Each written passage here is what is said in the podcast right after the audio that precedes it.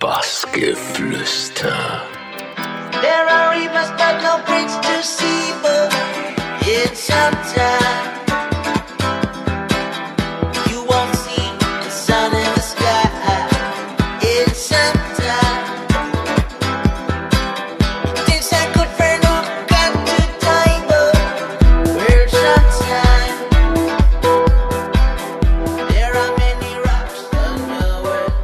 Moin Moin, hier ist Perkussiv. Ihr seid richtig bei Bassgeflüster. Viel Spaß.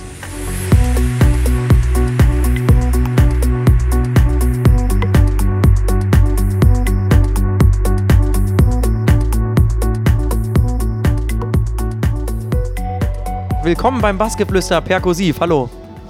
Hallöchen. Ja, wollen wir mit der ersten Frage starten? Und zwar bist du ähm, zurzeit wohnhaft in Braunschweig, hast aber in Kiel gelebt oder bist da geboren. Wie kam dann dieser Wandel? Ich bin ganz einfach zum Studium nach Braunschweig gegangen. Ich bin da auch immer noch am Architektur studieren. Bin jetzt im Master und äh, werde das auch noch ein bisschen länger machen. Das war der einzige Grund, warum ich meine Heimatstadt verlassen habe. Kriegt man das beides gut unter einen Hut? Ja, man hat es vielleicht an meinem Output gesehen die letzten Jahre, dass da ein bisschen weniger kam. Ähm, beides zu 100% geht natürlich nicht, deswegen muss man so ein bisschen Prioritäten setzen. Aber ich habe vor, in der Musik definitiv nochmal Gas zu geben. Ja, und als kleiner Junge hast du die Prioritäten ja auch schon gesetzt, denn ja, du hattest äh, ziemlich großes Interesse an der Musik, vor allem auch an verschiedenen Genres. So, wie hat sich das geäußert bei dir? Oh, als 1990 geborener habe ich viel so Trash, 90s, Techno früher gehört irgendwie. Oder Techno kann man das ja gar nicht nennen, aber diese Trash-Mucke aus den 90ern hat mich immer fasziniert. Meine Eltern waren eher klassisch jazzmäßig unterwegs. Mein Bruder dann Hip-Hop. Und so kamen da irgendwie einige Genres zusammen, die mich auf jeden Fall geprägt haben auf meinem Weg. Wobei ich dann als Teenie und äh, bis, bis, jungen Erwachsenen, bis ins junge Erwachsenenalter eigentlich sehr Hip-Hop-affin unterwegs war und ziemlich viel anderes ziemlich scheiße fand. Ja, mit, mit zwölf hast du selber angefangen zu produzieren. Das ist ja schon äh, sehr, sehr früh. Wie sahen da deine ersten Gehversuche aus? Das kam, weil mein Bruder äh, das, das gute Magic's Music Maker 2000 oder so damals zu Weihnachten gekriegt hat. Der hat damit aber nicht so richtig was gemacht und dann habe ich mir das irgendwie mal äh, mir angeschaut und habe da irgendwie spontan Bock auf Musik machen bekommen und habe hab sehr früh angefangen Klavier zu spielen, habe da also so viele Jahre Unterricht gehabt und deswegen, äh, weiß nicht, deswegen nicht, aber so diese, diese ein Konglomerat aus diesen beiden Dingen und meiner ähm, familiären musikalischen Ausbildung, sage ich mal so, klingt jetzt ein bisschen, bisschen viel irgendwie, mehr als es ist vielleicht. Ähm, aber das hat dazu geführt, dass ich da viel Spaß schnell entwickeln konnte und dann einfach da dran geblieben bin. Hörst du dir das ab und zu auch nochmal an, was du da so fabriziert hast? Auf jeden Fall. Wir haben angefangen, Hip- Hip-Hop zu produzieren. Ich habe irgendwie mir ein kleines Studio aufgebaut. Zwei Kollegen haben gerappt und wir haben, glaube ich, irgendwie zwei Alben damals gemacht. Und das ist schon amüsant, wenn man sich das anhört. Aber es ist irgendwie. Ähm, also, ich finde es nicht scheiße nach wie vor. Ja, ich wollte gerade sagen, ich habe gelesen, dass du dir auch noch SSIO-Scheiben kaufst. Also das heißt, du hörst das auch noch aktiv mal so, um vielleicht vom DJ-Alltag zu entfliehen, oder wie ist das? ja, ich bin eigentlich privat ziemlich breit aufgestellt musikalisch. Ich höre ein neues Bonobo-Album, ähm, Nils Fram genauso wie ich auch ab und zu mal Sio oder der Plusmacher höre oder keine Ahnung was. Nimmo zum Beispiel. Ja, stark. Du ähm, hast es ja auch gerade schon gesagt, mit Hip-Hop hast du auch angefangen. Wie kam dann aber so der Wandel zur elektronischen Musik? Ich habe, glaube ich, auch gelesen, der Herr Kalkbrenner hatte da äh, ganz guten Anteil dran, ne? Ja, ganz genau. Wie schon anf anfänglich gesagt, fand ich gerade so elektronische Musik. Mein Bruder hat dann irgendwann angefangen, elektronische Musik zu hören, recht früh. Und, äh, oder was heißt recht früh? Auf jeden Fall für mich zu früh. Und da fand ich das anfänglich noch ein bisschen befremdlich, aber ja, meine beiden Kollegen, die, die gerappt haben, sind irgendwann weggezogen und immer nur Hip-Hop-Beats zu bauen, ohne dass damit was passiert, war irgendwann auch langweilig. Und ich habe mich so ein bisschen nach, versucht, nach was Neuem umzuschauen, wo ich Spaß dran habe, das in erster Linie auch zu produzieren. Und dann habe ich irgendwann, ich weiß nicht, wann der rauskam, 2009 oder so, aber ich habe den ein bisschen früher gesehen, weil ein Kollege meines Bruders bei dem Filmdreh mit dabei war von Berlin Calling.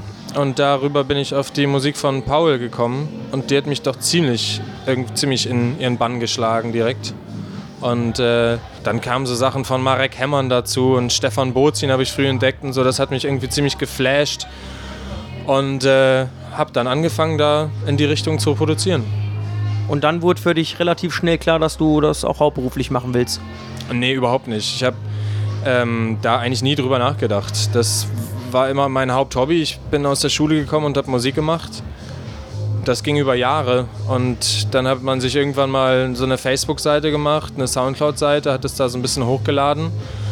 Ich habe sogar noch ein altes Album liegen, was irgendwie nie jemand gehört hat, was auch schon elektronisch ist, was vielleicht noch mehr in so eine Kalkbrenner-Richtung geht. Ja, aber das Ganze habe ich dann eigentlich ja, mal zu einem Abschluss bringen wollen mit dem 2012 über meine Seite veröffentlichten äh, Natur- und Techno-Album von mir. So, das war eigentlich der, der Step, den ich mal nehmen wollte, um einfach zu sehen, wie das so ankommt. Ja, da kommen wir gleich auch noch drauf zu sprechen, wollen aber trotzdem noch etwas weiter vorne in deiner Karriere bleiben. Ähm, ich weiß, vielleicht ist eine blöde Frage, die hört man auch nicht so gerne, aber äh, trotzdem vielleicht nochmal zur Erklärung, warum hast du dich dann perkussiv genannt? Als Hip-Hop-Produzent hatte ich auch etwas mit mit Peer mir als Namen gegeben. Ich verrate das jetzt lieber nicht. Und äh, das fand ich irgendwie ganz witzig. Und äh, dann hatte ich überlegt, was man so an Namenzusammensetzungen wie Axel Schweiß oder so, ich weiß gar nicht, wie das auf Deutsch heißt, diese Wortwitze. Ähm, also Andy Bar zum Beispiel auch. Richtig, da gibt es ja viele tolle Beispiele. Und äh, dann bin ich irgendwann auf so perkussive Instrumente, Percussion, ein bisschen Fantasie und dann war es perkussiv. Ja, und damit bist du ganz gut durchgestartet. Äh, was hättest du denn gemacht, wenn das jetzt nicht geklappt hätte mit der Musik? Ähm, Architekturstudium, also Architekt? Wahrscheinlich, ja. Ich habe also ein, ein, Jahr bevor das alles losging überhaupt, ähm, habe ich angefangen Architektur zu studieren und das war ist auch nach wie vor immer noch äh, was Schönes, was mir Spaß bereitet und äh, was ich jetzt ja auch beende. Deswegen war das der Plan, ja. Ja, und dann wollen wir bei der Musik auch bleiben. Du hast es gerade schon angeschnitten. Äh, 2012 war ein ganz, ganz großer Step in deiner Karriere und zwar dein Album Natur und Techno. Äh, kannst du dich daran noch wirklich erinnern, als das Ding fertig war? Was hast du dir denn dann gedacht? Hast du geahnt, dass das äh, wie so eine Bombe einschlagen kann? Und vor allem Dingen, so wie hast du diese Zeit erlebt, wo es dann gerade so wirklich rauskam? Das war ziemlich aufregend auf jeden Fall. Das erinnere ich gut. Als wäre es gestern, kann man sagen. Ist es ja auch fast noch.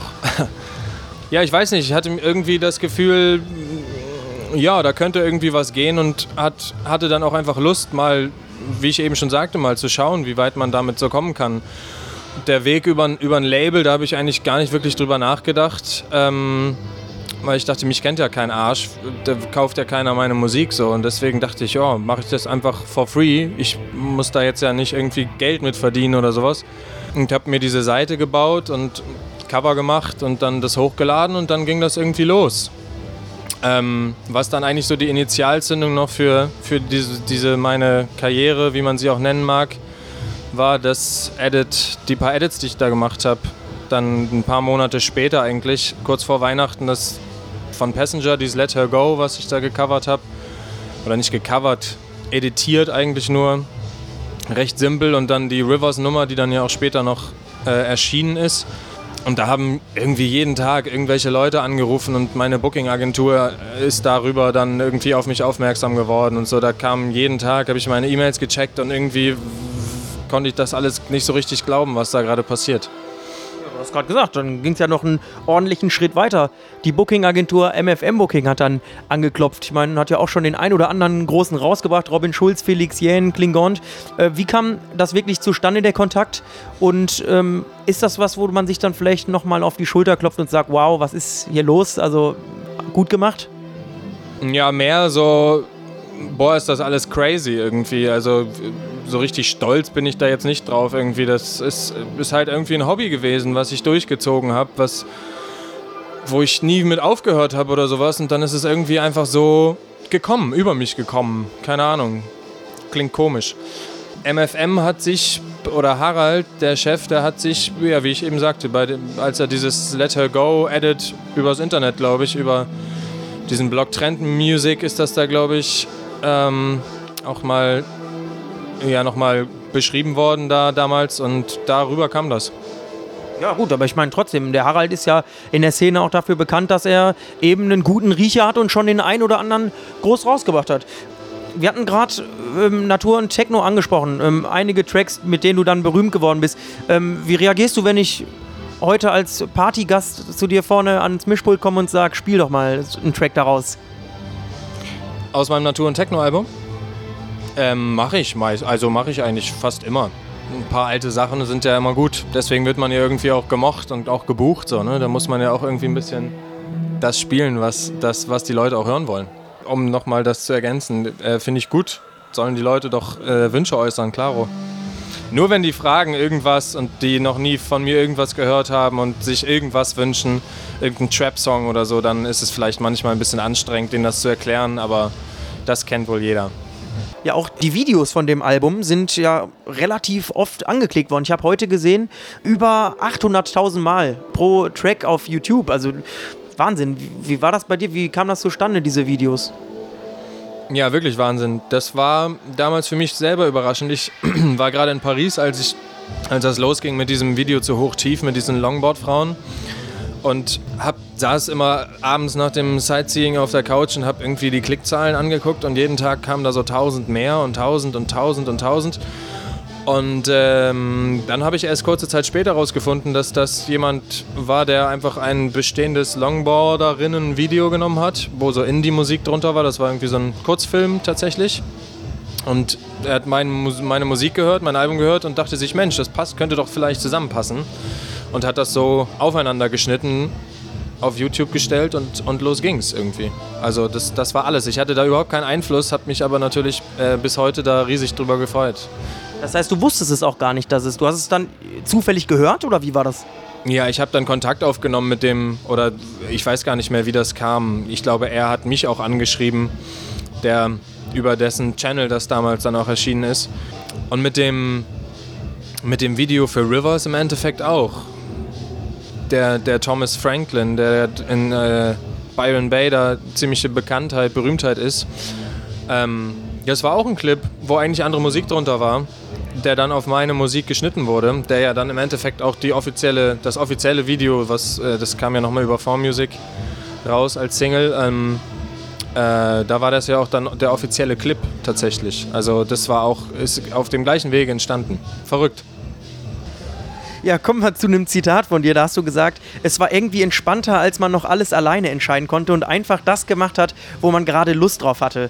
Ja, wie unterscheidet sich ähm, produktionstechnisch denn heute von gestern? Mm, das ist ein älteres Zitat von mir auf jeden Fall. Da war ich in einem, in einem großen Major-Deal bei Sony.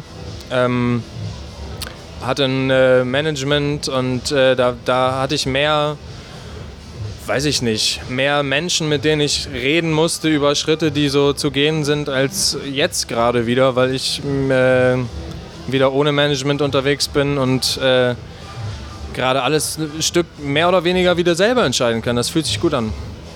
Ja, und äh, jetzt lass uns doch mal ein bisschen teilhaben und ein paar Einblicke gewähren. Du hast ja schon gesagt, ein bisschen was verändert sich jetzt auch, oder? Ja, genau. Ich habe ähm, ja anfänglich auch schon gesagt, das war ein bisschen ruhig jetzt die letzten Jahre, aber ähm, ich habe ein Album fertig. 14 Lieder. Kommen wahrscheinlich nicht alle drauf, aber hab, sind fertig auf jeden Fall. Und äh, da bin ich gerade auf Labelsuche. Und wo wird so der nächste Schritt sein, wo du dann vielleicht wieder ein bisschen Herzklopfen bekommst, wenn das Label dann für das Album dann bei dir anklopft? Ah, das sind Träume, glaube ich, die ich noch erstmal in meinem Kopf behalte. Das äh, wird sich dann irgendwie, das wird dann schon an die Öffentlichkeit dringen, wenn das, wenn das bereit ist für die Öffentlichkeit. Und einen Anfangsbuchstaben oder so bekommen wir auch nicht aus hier raus. Nee, ich glaube nicht. Sorry. Dann kriegst du jetzt das nächste Zitat von dir aus der Vergangenheit äh, um die Ohren. Und zwar hast du gesagt, mein Traum wäre es auch mal etwas mit anderen Musikern zu machen, damit das Ganze mehr einen Konzertcharakter bekommt.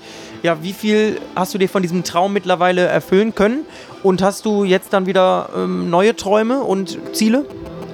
Nee, das ist immer noch ein Traum von mir. Da ist, äh, muss ich ganz ehrlich sagen, ist in, in, de, in der Richtung noch nicht so richtig weitergegangen. Ich habe einen sehr guten Freund, der auch in Kiel wohnt, der Rauschhaus, dem, der ist vielleicht dem einen oder anderen von euch auch schon ein Begriff hat auf Parkett Sachen äh, rausgebracht neulich und ist, ist auch ein bisschen am Durchstarten. Mit dem äh, produziere ich viel zusammen. Wir sind, da, wir sind da sehr harmonisch unterwegs. Dem könnte ich mir vorstellen, dass irgendwie mal ähm, was passiert, aber jetzt richtig geplant mit anderen Musikern ist äh, im Moment keine, ja, nichts, keine Zusammenarbeit, keine Kooperation. Auf meinem Album sind, ähm, ist ein Track auch mit, mit dem Rauschhaus, der singt auf einem Lied von mir. Und dann habe ich noch mit zwei Sängerinnen zusammengearbeitet. Also sind drei Vocal Tracks drauf. Ansonsten ist das instrumental. Aber jetzt nochmal aufs Zitat zurück. Äh, Wie muss man sich das vorstellen, diesen, diesen Wunsch, diesen Traum? Ist das so ein bisschen dann in die Richtung, so wie das äh, David August äh, macht? Oder, oder wie muss ich mir das vorstellen? Ja, also das ist auf jeden Fall diesbezüglich ein Vorbild. Ne? Ähm, jetzt richtig mit Band unterwegs und so. Jan Blomqvist, für den ich ja auch einen äh, Remix gemacht habe, mit dem ich immer mal in Kontakt bin, ist auch mit Drummer und äh, wie heißt es, Keyboarder unterwegs. So, das ist ja auch schon eine kleine Band. Er singt. Also Zukunftsmusik, weitermachen. Dann kommen wir von der Zukunftsmusik zum Vergangenheitssport. Und zwar ähm, haben wir in einem Steckbrief gefunden, dass dein Lieblingsverein ist der FT Adler Kiel. Ich meine, andere Künstler, die wir sowas mal fragen, würden wahrscheinlich FC Bayern München oder Real Madrid antworten. Was hat es damit auf sich bei dir? Da habt ihr tief gebuddelt auf jeden Fall. Ja, Fußball ist, muss ich ganz ehrlich gestehen, nicht so meins. Ich habe jahrelang Volleyball gespielt früher, mache ich leider auch nicht mehr aktiv, sollte ich vielleicht mal wieder. Äh, und das schlicht und einfach mein alter Volleyballverein. Und ich fand es wohl großartig in diesem, äh, in diesem Interview das mal zu sagen als Lieblingsverein. Klasse. Und immer noch Kontakt dahin? Äh, mit den, also mit meinen alten Freunden, mit denen ich zusammengespielt habe, auf jeden Fall, aber äh, jetzt zu dem Verein äh, absolut nicht, nee, gar nicht irgendwie. Vielleicht sollte ich das mal wieder anfangen. Was nicht ist, kann ja auch wieder werden. Deshalb wollen wir zur letzten äh, Frage kommen. Du hattest es gerade schon angeschnitten. Ähm, lange war es her, dass dein Album rauskam. Jetzt hast du wieder eins fertig. Vielleicht noch mal ein bisschen tiefer reingehen in die Materie. Was erwartet uns dann da? Und äh, was kann man in Zukunft wirklich sonst noch von dir erwarten? Was steht an? Nach ähm, ja, einer längeren Pause kann ich nicht sagen. Ich habe ja immer Remixe gemacht und sowas. Aber Abstinenz von eigenen Produktionen irgendwie ist wieder ein Album fertig, was ein bisschen mehr in die Richtung von Natur und Techno eigentlich zurückgeht. Also es ist ein bisschen deeperer, vielleicht auch ein schon technoiderer ähm, Stil, aber trotzdem dürfen natürlich Melodien nicht fehlen. Ich habe es eben schon gesagt, drei Vocalstücke sind dabei. Ansonsten sind das auch sehr Synthi-lastige, vielleicht auch ein bisschen den Zeitgeist treffende Stücke. Ich bin selber gespannt. Ich habe jetzt da drei Jahre dran rumge rumgebastelt irgendwie und dann verliert man irgendwann, muss ich sagen, auch so ein bisschen vielleicht hier und da die Objektivität, das eigene Werk irgendwie da so, so das eigene Album da so zu, ähm, wie sagt man, einzuordnen irgendwie. Deswegen bin ich gespannt auf, auf jegliche Zusammenarbeiten, die sich darüber dann äh, irgendwie ergeben jetzt und äh, kann da jetzt noch nicht so wirklich viel zu sagen, wie ich ja eben auch schon meinte. Das ist, äh, muss ich erstmal mit mir selber und mit anderen klären, bevor ich damit an die Öffentlichkeit gehe irgendwie. Ja, soweit eigentlich. Ich bin jetzt recht viel unterwegs im Winter. Ich hoffe, dass, dass im Sommer noch ein paar mehr Festival-Gigs dazukommen und ansonsten bin ich zufrieden. Bin, bin da, bin weiter am Musik machen, bin sehr gespannt, was, äh, was ihr von meinem Album halten werdet. Da bin ich auch auf jeden Fall arg gespannt. Genauso wie auf heute hier im Bungalow in Augsburg. Da wirst du wahrscheinlich auch ordentlich einheizen, ne? Ich freue mich. Ein paar kalte Getränke noch nehmen, eine kleine Cola trinken und dann geht's auch schon los. Gut, dann bedanken wir uns an der Stelle, dass du Zeit hattest und natürlich weiterhin alles Gute und mit deinem neuen Album dann einen guten Start auf einem guten Label. Das ist lieb, vielen Dank.